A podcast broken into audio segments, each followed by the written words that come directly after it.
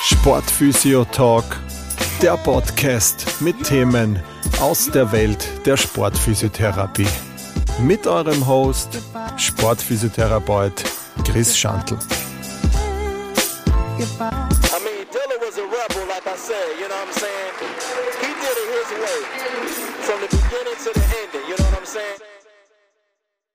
Willkommen zu einer neuen Folge des Sportphysio Talks. Das heutige Thema, denen, ähm, ein, ja, ein Thema, was eigentlich so zwei Seiten oft hat. Ähm, auf der einen Seite gibt es Leute, die halt sagen, ja, denen super und unbedingt machen und äh, bei Muskelverhärtungen und so weiter auf jeden Fall denen und so weiter und so fort. Und dann gibt es die andere Seite, die sagt, ah, na, kompletter Schwachsinn, du nicht denen, das ist alles äh, Humbug und so weiter und so fort. Ich versuche in der heutigen Folge so ein bisschen äh, beide Seiten mir anzuschauen und sozusagen ein bisschen auch aus meiner Sicht äh, das Ganze zu, zu besprechen und euch da auch meinen Input zu geben, wie, wie ich zu dem Thema denen stehe, ähm, wie ich es anwende, ob ich es anwende und so weiter und so fort. Das möchte ich heute einfach jetzt anhand dieser Folge besprechen. Ähm, spannendes Thema, wie gesagt, eben weil es da zwei Seiten gibt und ja, freue mich da jetzt ein bisschen euch da was äh, darüber zu erzählen. Ja, ich dehne mich eh regelmäßig, ähm, komme aber noch immer nicht zum Boden runter. Ähm, oder mein Hüftbeuger ist noch immer verspannt, obwohl ich eh die ganze Zeit äh, dehne und ich bin überhaupt nicht beweglich und so weiter. Und das sind, wie gesagt, eben typische Sätze, die man dann oft mal hört. Ähm, oft ist es auch so, dass man äh, auf, auf, Überweisungen, äh, wenn jemand zu dir in die Praxis kommt, dann, dass da eben dann oben steht, äh, Muskelhartspann und äh, als Indikation wird dann sozusagen oder als Maßnahmenvorgabe wird dann äh, Dehnen empfohlen. Ähm, und dann machen die Leute das, aber es wird dann in der Regel nicht besser. Ja? Und wenn man sie dann mal sozusagen darüber fragt, was, was, was beim Dehnen eigentlich passiert, ähm, dann fehlt da meistens auch auf die, der, der Input, warum und weshalb eigentlich Dehnen oder was die Idee oder der Sinn des Dehnens sozusagen darstellt. Dafür möchte ich gerne mit so einer kurzen Erklärung so ein bisschen über die Anatomie, die Muskelphysiologie ein bisschen sprechen. Also es gibt da ein paar, äh, sagen wir so, Definitionen, die vielleicht dann kurz helfen, auch in weiterer Folge das dann auch besser zu verstehen. Also grundsätzlich ist ja so, ähm, wenn man über Dehnen spricht, dann mein, meinen die meisten eben dieses statische Dehnen. Also man haltet dann eine bestimmte Position für ja in der Regel meistens so 30 bis 60 Sekunden und darunter wird halt verstanden, dass sich dann der Muskel dadurch verlängert und man beweglicher wird und ja. Ähm, was da dann aber im Muskel sozusagen äh, abläuft, möchte ich dann später noch erklären und dafür braucht es aber vorab so ein paar Begriffe, die dafür so ein kleines anatomisches und physiologisches Basiswissen für alle haben. Also ich möchte das jetzt wirklich kurz anreißen, dass da so jeder, auch jetzt vielleicht nicht Therapeut oder Therapeutin, äh, weiß, wenn ich solche Ausdrücke sage, dann um was da auch geht sozusagen. Also unterm Strich sind so jetzt einmal, ich habe da mal vier Dinge rausgepickt, die für, für die kommende Folge für mich ganz wichtig sind. Also auf der einen Seite, so ein Muskel ist ja, wenn man den versichert, wird der quasi immer kleiner in seine Teile. Und die, die kleinste kontraktile Einheit, die ein Muskel hat, die sind in so Serien hintereinander geschalten, das nennt sich Sarkomere. Das ist einmal so der erste Begriff, der ganz wichtig ist. Ja, in weiterer Folge sind dann noch Muskel- und Sehnenspindel. Das sind sozusagen so Rezeptoren, also so quasi so eine Meldestelle am Muskel und an den Sehnen, die für die Messung der Muskellänge und der ja, Veränderung der Geschwindigkeit verantwortlich ist, was den Muskel jetzt betrifft. Ja, das sind so, sozusagen die, wie gesagt, die Rezeptoren, die, die die, die das weiterleiten oder die das wahrnehmen und weiterleiten. Ja, dann gibt es noch ähm, so die, die einzige elastische Einheit oder das einzige elastische Element innerhalb der Muskelfaser. Das sind sogenannte Titinfilamente. Ja, das ist das, nur kurzer Exkurs, das größte menschliche Protein. Und das muss sozusagen elastisch sein, um den Kontraktionsvorgang, also wenn man seinen Muskel anspannt und äh, locker lässt, dass das nicht behindert wird. Das ist dafür auch ganz wichtig. Und dann gibt es eben noch äh, die sogenannten Z-Scheiben, äh, die begrenzen diese eingangs erwähnten Sarkomere an den Enden und an denen werden Zugkräfte ausgeübt sozusagen. Das heißt, diese Z-Scheiben nehmen sowohl den Zug in Form von einer Dehnung, aber auch in Form von einer Anspannung, von einer Kontraktion äh, wahr. Und der Muskel selbst kann aber an den Z-Scheiben jetzt nicht unterscheiden, ob der kontrahiert oder gedehnt wird, ja, sondern er nimmt das nur wahr, dass da ein Zug ist und der Muskel reagiert durch die Info an den Z-Scheiben immer mit einer quasi Tonuserhöhung sozusagen als Schutz vor einer Überbelastung. Ja, also da auch schon jetzt mit diesem Hintergrund, was da im Muskel passiert, ähm, dass man eigentlich, wenn man dehnt, einen Zug ausübt und es dadurch sozusagen zu einer Tonuserhöhung kommt, was man ja eigentlich in der Allgemeinheit versteht, dass ja der Muskel dann eigentlich locker wird, ja. Und dafür, glaube ich, hilft es auch, diese kurze Einleitung über diese Anatomie jetzt auch für die nächste, nächsten Punkte, die wir dann noch besprechen. Ähm, was passiert also mit dem Muskel, wenn er gedehnt wird? Ähm, gleich vorweg eigentlich so die wichtigste Info. Äh, die strukturelle Länge eines Muskels ist immer gleich. Ja? Das heißt, äh, der verändert sich nichts was man ja oft glaubt, dass der Muskel dann länger wird. Ja. Ähm, die, es find, die Veränderung und die Anzahl und die Länge der Sarkomere, also diese kleinste Einheit, äh, das konnte einfach nicht nachgewiesen werden, dass sich da irgendwas in dieser Serienankettung sozusagen verlängert. Ja. Muskel und Sehne und Kollagen sind generell kein Gewebe von rein elastischer Art. Ja. Und deswegen entsteht während der Einwirkung von Zugkräften eine eher plastische Verformung, die aber zeitnah sofort wieder nachlässt. Das nennt man äh, das Creeping-Phänomen, der Creeping-Effekt. Der beschreibt genau das. Ja. Und wenn man jetzt aber seinen Muskel wirklich regelmäßig und in einer Dauermethode dehnt, dann kommt es strukturell jetzt nicht zu einer eben äh, Verlängerung dieser Sarkomere, sondern zu einer Zunahme der Parallelen, also wenn sie nebeneinander sind, so wie ähnlich wie bei einem Hypertrophiktraining nimmt da sozusagen die Muskel der Umfang zu und so kann man sich das machen. Also sie werden nicht länger, sondern sie werden sozusagen breiter nebeneinander. Ähm, und genau, abgesehen davon wäre jetzt eine strukturelle Längenzunahme des Muskels ja auch nicht zweckmäßig, da, da der Ursprung und Ansatz eines Muskels ja immer gleich bleiben. Ähm, und bei einer echten, also bei einer strukturellen Längenzunahme des Muskels würde das ja quasi wie so ein schlaffes Band sozusagen zwischen dieser Ursprung- und Ansatzfixierung eigentlich durchhängen. Das heißt, eine Veränderung der Muskellänge findet jetzt nur bei wirklich einer Kontraktion statt, also wenn man anspannt oder also wenn man konzentrisch oder exzentrisch ähm, und die ist stets reversibel. Ja. Also die Länge des Muskels kann quasi nachhaltig nicht verändert werden, weder in die eine noch in die andere Richtung. Ähm, dass es da vielleicht Ausnahmen gibt, dazu später dann noch mehr. Was aber ein grundsätzlich nur so aus der Praxis jetzt, so es gibt traumatische Muskelveränderungen, also wenn jetzt zum Beispiel ein Muskelabriss besteht, ja, dann kann es dazu kommen, dass ähm, der Muskel sozusagen, wenn der von seiner Fixierung abreißt, also ich hatte so einen Fall mal in der Praxis bei einem Sprinter, der hat sich den, äh, seine Oberschenkelrückseite komplett abgerissen ähm, und also an der, am Sitzbeinhöcker. Und äh, der wurde dann diagnostiziert und es wurde nur als ja, Zerrung, Muskelfaserriss äh, in der ersten Diagnose ähm, sozusagen bestätigt. Ähm, was dann aber schlussendlich ein kompletter Abriss war. Und da hat sich der Muskel dann bei dem, Gott sei Dank, hat man es nach zehn Tagen dann noch äh, erwischt, dass das wirklich komplett abgerissen ist ähm, und konnte das dann noch in einer OP äh, wieder nach oben fixieren. Aber wenn da der Muskel, wenn das wirklich länger unverändert bleibt, dann verliert der Muskel wirklich an Länge. Das heißt, der zieht sich zusammen der wird nicht mehr genützt, weil er einfach eine Fixierung nicht mehr hat. Das heißt, der verkümmert so in die Richtung auch. Ja. Das heißt, da passiert eine Längenänderung, aber nicht, dass es länger wird, sondern dass es kürzer wird, das Ganze. Aber das ist natürlich traumatisch und das ist in den ähm, ja, meisten Fällen nicht der Fall. Bei einer Kreuzband-OP ist es auch, wenn man die Sehne von, vom Semitendinosus zum Beispiel nimmt, dann schneidet man ja hier auch seine Fixierung ähm, ab und dann verkümmert der sozusagen auch. Aber das ist eben weniger verkürzen, sondern das ist eher so nach dem Use it or lose it Prinzip. Es verkümmert dann halt und, und ja, ist dann einfach äh, irgendwann auch nicht mehr funktionell da sozusagen.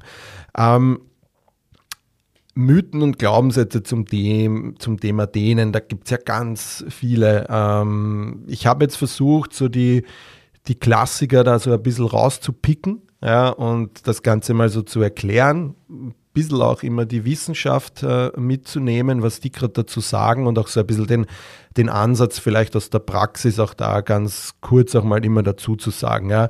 Also ich sage jetzt mal so, der Klassiker, warum die Leute dehnen, ist, ähm, weil sie eine Verkürzung haben und sie wollen den Muskel länger machen.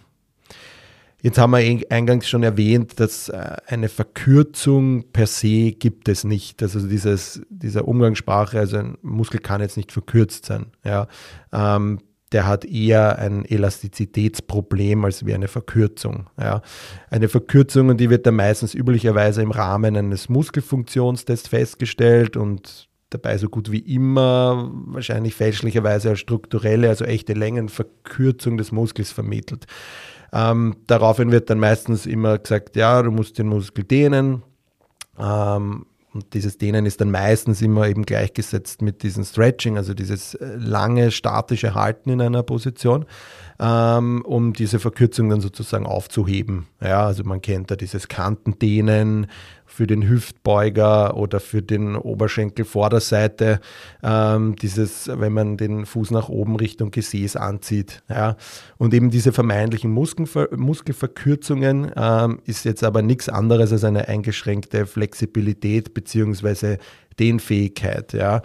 Laut den aktuellen Studien besteht eine verminderte Toleranz gegenüber einer Dehnungsspannung. Das nennt sich dieses Stretch-Toleranzmodell. Ähm, und so sollte man das Ganze eigentlich auch bezeichnen und erklären. Ja. Denn was schon merkbar ist, ist, dass man nach dem wenn man jetzt eine Dehneinheit macht, dass viele dann eben sagen, ja, sie fühlen sich dadurch beweglich und sie kommen auch einfach weiter. Das ist aber eigentlich vorwiegend auf eine höhere Dehnungsspannung Toleranz und nicht jetzt auf eine bestimmte Veränderung im Muskel zurückzuführen. Also wie gesagt, eine wirklich sprich strukturelle Verkürzung eines Muskels besteht dabei nicht. Ja. Mit Dehnen lässt sich weder eben die funktionelle Länge eines Muskels beeinflussen, noch eine funktionelle Muskelverkürzung beheben. Ja. Ähm, weil ja, hohe und geringe Beweglichkeit sind natürlich jetzt ein Risikofaktor für Verletzungen. Ja. Ähm, aber grundsätzlich kann man ja das einfach anders definieren. Das ist eigentlich das Wichtige. Also nicht, dass man jemand sagt, du hast eine Verkürzung, du musst jetzt dehnen, ähm, sondern es geht eher darum, dass man sagt, ja, Du willst deine, deine Toleranz erweitern, dass dieser Schmerz, dieser Dehnschmerz nicht zu früh kommt. Ja.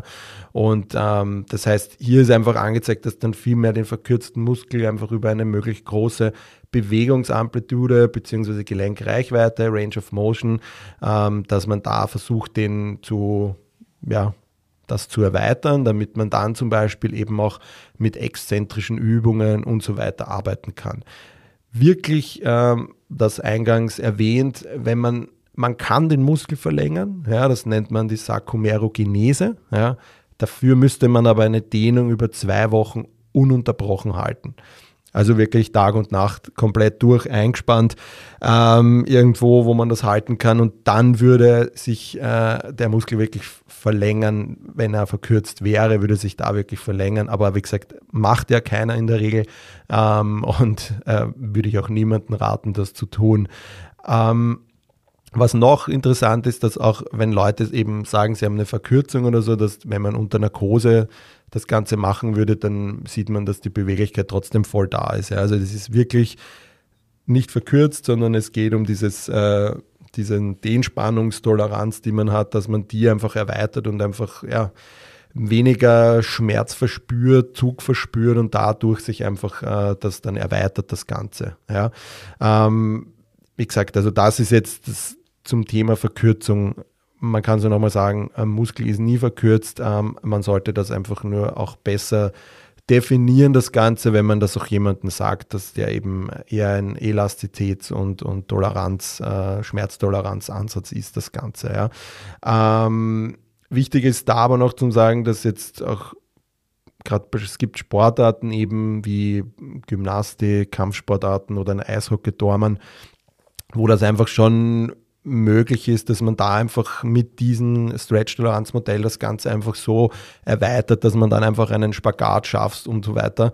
Ähm, dafür ist das dann halt einfach auch wichtig, ja, dass man auch längeres, intensives Dehnen dann auch aushält, statisch, damit man diesen Schmerztoleranz, äh, diese Reichweite, die man halt hat, dass man die einfach erweitert, ja, anatomisch erweitert sozusagen, wenn man es für seine Sportart sozusagen braucht. Aber der Normalsterbliche braucht das jetzt nicht für den Alltag. Das ist jetzt einmal so zur, zum Thema Verkürzung.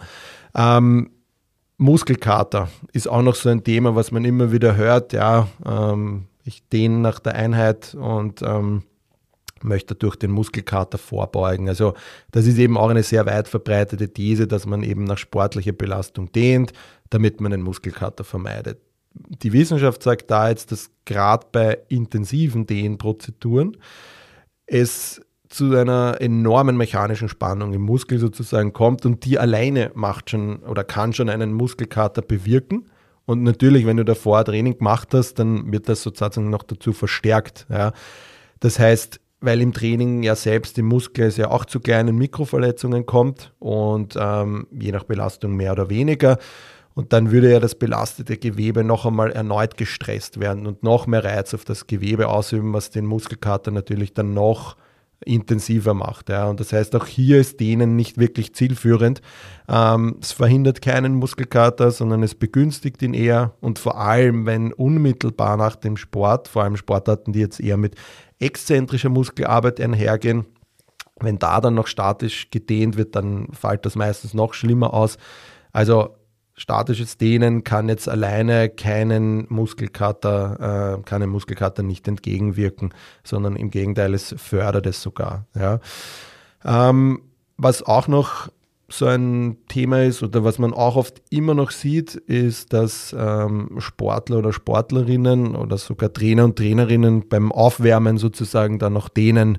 Ähm, also man sieht da eben oft, äh, wenn man jetzt in die Prater Hauptallee sieht, Läufer, man sieht immer noch am Fußballplatz Leute, die dehnen ähm, und das sozusagen als, als ähm, ja, Aufwärmritual machen. Ja. Aber gerade vor dem Sport möchte man ja sozusagen den Tonus in die Muskulatur erhöhen, um ihn zu aktivieren. Das heißt, würdest du jetzt sozusagen ähm, Dehnen vor dem Sport, also intensives Dehnen äh, vor dem Sport machen, dann würdest du sogar deine Leistung schmälern dadurch. Besonders ist das jetzt bei Sportarten, wo Schnellkraft äh, wichtig ist oder Maximalkraft. Ja, und wenn, dann sollte so eine intensive Dehnheit nur dann vor Trainingseinheiten und Wettkämpfen stattfinden, wenn die auch wirklich in der Sportart auch stattfinden. Also eh wie oben erwähnt, rhythmisches Turnen, Kampfsport, ähm, ein Eishockey-Tormann, Hürdenlauf, wo wirklich ein guter Range of Motion da sein sollte, ähm, den du aber eigentlich eh auch schon immer haben solltest äh, und dass man das eben auch trainiert im, im Krafttraining, dass man da einfach schaut, dass man in End Range of Motion trainiert und da auch wirklich hinkommt. Ja. Ähm, trotzdem sollte bei diesen Sportarten jetzt auch weniger statisch, also im Sinne von diesem Stretching, wie ähm, eingangs erwähnt auch, als viel mehr dynamisch und sportartspezifisch eigentlich auch da gedehnt werden. Also ich bezeichne das immer gerne so Mobilisationsgymnastik, ja, dass man das eher als das begreift und nicht als dynamisches Dehnen, sondern eher Mobilisationsgymnastik finde ich als Begriff besser sozusagen. Weil in der Wissenschaft einfach auch Untersuchungen gezeigt haben, dass durch ja, zweckmäßig dynamisches Dehnen eine noch größere Beweglichkeit, sprich eine größere Gelenkreichweite erreicht werden kann, als wir jetzt ein, durch ein gehaltenes Dehnen. Ja. Also ich selbst würde dieses dynamische Dehnen eben, wie gesagt, als Mobilisation bezeichnen, was für meiner Meinung nach auch ein fixer Bestandteil eines Trainingsprogramms sein sollte und eben auch eines äh, Aufwärmprogramms, dass man hier einfach Mobility und Schwung, ja, nennen wir es Schwunggymnastik da reinbringen, die einfach sportartspezifisch sind. Ja. Ähm, was da gerade auch, was mit diesem ähm, Thema auch, was so wenn man ja, viele auch sagen, sie fühlen sich dann oft so steif davor und so weiter, da gibt es diese Muskelsteifigkeit, ja, die sich eigentlich auf die Härte des gesamten ja, Sehnenmuskelsystem bezieht, ja, ähm, und die errechnet sozusagen ein Verhältnis aus der notwendigen Kraft und der Längenzunahme bei des Muskels. Ja. Da wird die interessante Sache ist dabei eigentlich bei so Reaktivanforderungen, also da ist diese Stiffness sogar entscheidend, wenn es um die Speicherung und Wiedergewinnung von dieser kinetischen Energie, man nennt das Dehnungsverzögerungskurs, geht.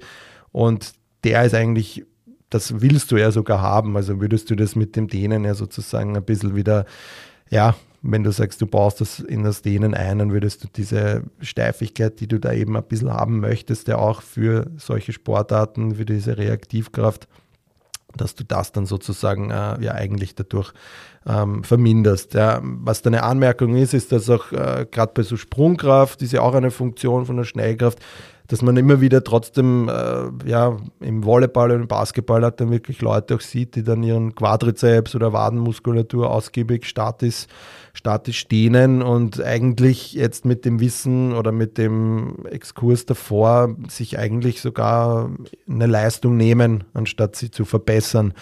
Ähm, also wie gesagt, da glaube ich, ist ganz wichtig, dass man hier einfach im Trainerbereich und Trainerinnenbereich einfach auch am neuesten Stand bleibt und hier einfach seine Sportler und Sportlerinnen auch schult, beziehungsweise du als Sportler oder Sportlerin dich da auch einfach wirklich intensivst damit auseinandersetzt. Also zu dem Thema kann man jetzt zusammenfassend sagen, dass denen, vor allem statisches, unmittelbar vor einer sportlichen Leistung nicht vor also nicht leistungssteigernd ist, es schützt dich auch nicht vor Verletzungen, sondern eher die Leistung schmälert und Verletzungen sogar äh, begünstigt. Ja. Wenn wir schon bei Verletzungen sind, bekommt man auch immer zu hören, wenn man gut gedehnt ist, hat man keine Verletzungen. Ja. Da ist mm, einfach auch das Gegenteil der Fall. Also gerade ein erhöhtes Bewegungsausmaß, was jetzt über dem hinausgeht, was man vielleicht in seiner Sportart braucht, ja, führt sogar zu höheren Verletzungsstatistiken. Äh, ja. Also viele Sportarten brauchen eine gewisse Grundspannung eben und eine gewisse verminderte Range of Motion sogar im Sport, um da auch zum Beispiel jetzt äh, Fußballer, ja, der braucht jetzt nicht den Boden berühren können und so weit wie möglich runterkommen und seine Oberschenkelrückseite dehnen, weil die Belastung hat er ja auch nie im Sport. Vielleicht der Tormann oder die Torfrau, wenn die einen Ausschuss macht oder einen Abstoß, ja, dann kommt die wirklich in einen höheren Range auch rein, wo wirklich die Oberschenkelrückseite hier auch eine äh, gewisse Länge braucht und eine gewisse Toleranz gegenüber diesem Dehnschmerz. Aber der Feldspieler oder die Feldspielerin, die bräuchten das da in der Regel jetzt grundsätzlich nicht. Also muss man die auch nicht dazu drillen, dass sie da unbedingt ähm, da runterkommen müssen und so weiter und so fort. Also generell, was Verletzungen betrifft, ist ja ganz klar ein Präventionsprogramm, wo wirklich Krafttraining dabei ist. Und weil meistens sind die Leute zu schwach und deshalb kommt es dann halt zu Verletzungen, aber nicht, weil sie jetzt nicht gut gedehnt, wird, gerade was so exzentrisches Training betrifft. Ähm, Muskelzehrung ist hier zum Beispiel ein Thema, wo einfach regelmäßiges Training in allen Kraftformen einfach wichtig für diese Verletzungsprophylaxe ist. Ähm, und natürlich auch noch weitere Faktoren, ähm, aber da gibt es dann irgend noch hoffentlich eine eigene Folge dazu zum Thema Prävention im Sport. Ähm, diese klassischen Muskelverspannungen, ja, also das Thema Muskelverspannungen ist jetzt äh, nicht ganz so trivial, wie es oftmals gehandhabt wird. Es ist eher jetzt eine Muskelverhärtung. Ja. Ähm, da wird ja auch dann immer gesagt, dass Dehnen den Muskel locker macht. Ja. Aber eben wie eingangs erwähnt, Muskel reagiert mit, auf Dehnung oft mit, einen, mit einer Tonuserhöhung. Ja. Und ein Muskel hat ja grundsätzlich immer eine gewisse Ruhespannung. Das heißt, er setzt einer Dehnung immer eine gewisse Spannung ja dann auch entgegen, auch wenn er nicht gerade jetzt von einem Nerv innerviert wird. Ja. Dafür sind eben so, so hochelastische Filamente im Muskel verantwortlich, eben dieses, äh, die die Aufgabe haben, eben den Muskel wieder in seine Ausgangslänge zurückzubringen, eben dieses Titin. Zum Muskeltonus selber, also der Muskeltonus beschreibt ja die mechanische Spannungssituation eines Gelenksmuskels. Ja. Und der hängt im Wesentlichen von der aktuellen Ansteuerung durch den entsprechenden Nerv ab. Das passiert alles jetzt auf, äh, auf, auf Rückenmarksebene im Hirnstamm, ja, die den Muskeltonus sozusagen reguliert. Und da ist eben auch, wenn ein Muskel jetzt nicht sichtbar kontrahiert, kann er trotzdem eben in unterschiedlichen Situationen einen Muskeltonus haben und auch der Grad der Aktivität, das wird halt einfach alles von diesem ZNS äh, und vom vegetativen Nervensystem auch beeinflusst. Und da geht es einfach auch darum, um diesen Parasympathikus und Sympathikus. Also Parasympathikus ist sozusagen der Chill-Modus ja, und der Sympathikus ist sozusagen der Fight-Modus. Und das ist einfach auch der Grund, dass viele Leute dann einfach stressbedingt einfach so eine unter Anführungszeichen Muskelverspannung haben, weil sie einfach in Dauerspannung sind und in Dauerstress. Ja. Und deshalb sagen viele, dann gehen sie her und dehnen und dann fühlen sie sich halt einfach entspannter und haben dann halt das Gefühl, dass das denen ihnen geholfen hat. Ja, aber eher äh, begleit, begleitend sozusagen, weil es ist eher die Ruhe, die ihnen dann oft geholfen hat. Also, dass sie sich wirklich mal hingesetzt haben und einfach äh, mal kurze Zeit nichts gemacht haben und einfach mittels Atemtechniken einfach da sozusagen den Stresslevel runtergesetzt haben. Das ist eigentlich der Grund, warum viele dann bei einer Muskelverspannung dann auch äh, eine, ja, sich lockerer fühlen und sich entspannter fühlen. Ähm, zur Verspannung, also wie gesagt, grundsätzlich sind das ja meistens irgendwie jetzt äh, Dysbalancen oder eben, ja, dass die Muskulatur einfach nicht so beansprucht wird oder einfach zu schwach ist und dann einfach ja, diesen Stresspegel, diesen ständigen nicht aushält. Das ist eigentlich das, warum es dann zu so einer Verspannung, hypertonen Muskulatur eigentlich dann kommt. Ja. Was noch ein Thema ist, ist, äh, haben wir schon eine Folge auch gehabt, da habe ich auch erwähnt, dass man das dazu nehmen kann. Ähm, Regeneration wird ja auch gesagt, wenn man dehnt, dann regeneriert man schneller. Also auf struktureller, also sprich auf physischer Ebene gibt es da jetzt keinen Beweis dafür, dass denen die Regeneration verbessert oder unterstützt. Das ist eher das Gegenteil der Fall, wie schon beim Muskelkater beschrieben. Auf psychischer Ebene mag das aber anders sein, eben wie vorhin erwähnt mit dem äh, Parasympathikus und Sympathikus Modell. Ähm, sprich, man kommt da eben runter, man entspannt sich, äh, man, man, hat ein Wohlbefinden und hat eben so einen Einfluss auf die Regeneration, was ja grundsätzlich auch sehr wichtig ist. Ja. Aber die muskuläre Regeneration wird jetzt durch Dehnen, Stretching, statisches generell nicht behindert, äh, nicht gefördert, sondern eher behindert. Ja, also das muss man dann dazu auch noch sagen. Kleines Thema noch, Durchblutung. Da gibt es schon so Studien, die besagen, dass eben diese arterielle Gefäßsteifigkeit wird reguliert und es kommt zu einer verbesserten Durchblutung. Ähm, ist in der Sportphysiotherapie jetzt vielleicht nicht immer so. Ich meine, Durchblutung natürlich will man immer, aber habe da jetzt auch im Sport wenig, ähm, dass man da, also es geht eher auf so in, in so vaskulären Reha-Sachen, wo es einfach um Gefäße mehr geht, aber im Sport selber gab es jetzt keine positiven Auswirkungen, was das betrifft. Ähm, genau, grundsätzlich ähm, zusammenfassend. Also es hat keine Leistungssteigerung das Dehnen, keine Verletzungsprophylaxe, keine bessere Generation und keine Verbesserung von Verspannungen. Das ist jetzt einmal so grundsätzlich, was man zusammenfassen kann. Wie sieht es jetzt aber in der sportphysiotherapeutischen Praxis aus, sozusagen? Also ähm, gleich vorweg, also ich dehne mit meinen Sportlern und Sportlerinnen auch in der Praxis. Ähm, es kommt aber jetzt eben immer auf das Wie an, sozusagen. Und da gibt es ja unterschiedliche Stretching-Methoden auch. Also es gibt eben das Statische, das ist das, was in der Wissenschaft sehr oft äh, beschrieben wird, ähm, was wir jetzt eingangs erwähnt auch haben, dass das eigentlich keine positiven äh, Auswirkungen hat. Dann gibt es eben dieses Dynamische, was ich eben gerne als so eine Mobilisationsgymnastik beschreibe. Und dann gibt es noch äh, so ein System, was in der Neurologie sehr oft eingeht, oder in der Neurorehabilitation, das nennt sich PNF. Das hat auch äh, Anteile des Dehnens drinnen und das kann man aber auch in die Sportphysiotherapie-Praxis sehr gut integrieren. Ähm, genau, also grundsätzlich, ähm, wie gesagt, gibt es eben unterschiedliche Stretching-Arten. Also man spricht da einfach von, ja, von diesen statischen Dehnen, was aktiv ausgeführt wird. Das ist das, was die meisten sozusagen machen, ähm, was jetzt für mich in der Praxis aber nicht wirklich relevant ist. Ähm, ich wende da eher aktiv-dynamische an. Ähm, passiv-statische unter Anführungszeichen und auch passiv-dynamische, da erkläre ich dann später eh noch einmal ganz genau. Ja. Bei dieser passiv-dynamischen ist zum Beispiel, dass halt ein Therapeut, der bringt den Patienten in eine Dehnung und dann wird durch ja, man kann da kleine federnde Bewegungen zum Beispiel machen, ähm, dass man da aber einfach nur diese auch wieder an dieser Schmerztoleranz und das ist auch eher wieder so eine ja, Mobilisationsgymnastik, ja, so das, was dann halt ein Therapeut auch macht, wo man vielleicht dann noch ein bisschen weiterkommt.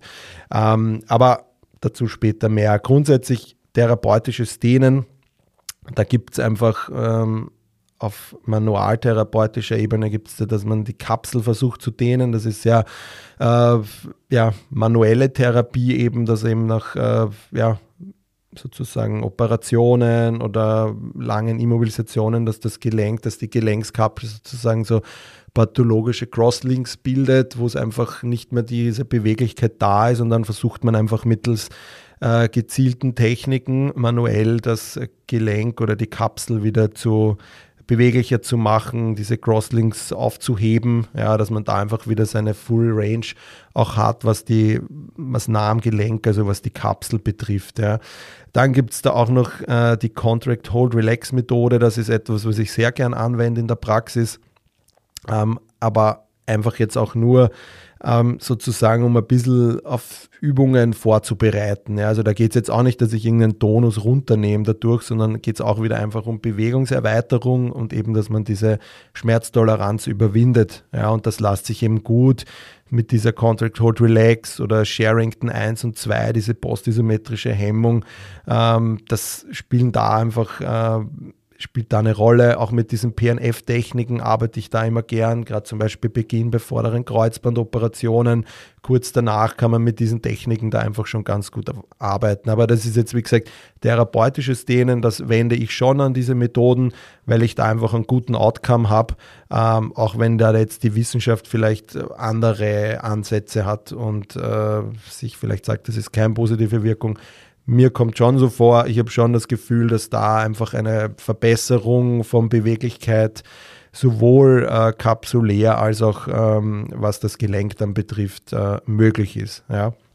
Weiters ist noch, dass ich in der Regeneration schon gern damit arbeite, aber da jetzt auch nicht um irgendwie das zu beschleunigen, im Gegenteil, sondern hier einfach um ja, die Leute einfach mal eine Stunde lang wirklich passiv sozusagen zu entspannen. Ja, also der Patient, der Patientin, der Sportler, der Sportler müssen da einfach nichts machen. Ja, die werden da sozusagen durchgedehnt, ja, und können sich einfach entspannen, aber das passiert auch wieder eher auf parasympathischer Ebene, ähm, dass man da einfach eine Lockerung hat und die Leute sich einfach, die eh vielleicht busy, busy sind und, und äh, einen 40-Stunden-Job haben, Triathlon-Training daneben oder Crossfit, was auch immer, dass die da einfach dann einmal eine Stunde haben, muss ich wirklich runterkommen und dass sie sich da einfach dann auch wohler fühlen und erholter fühlen sozusagen. Ja.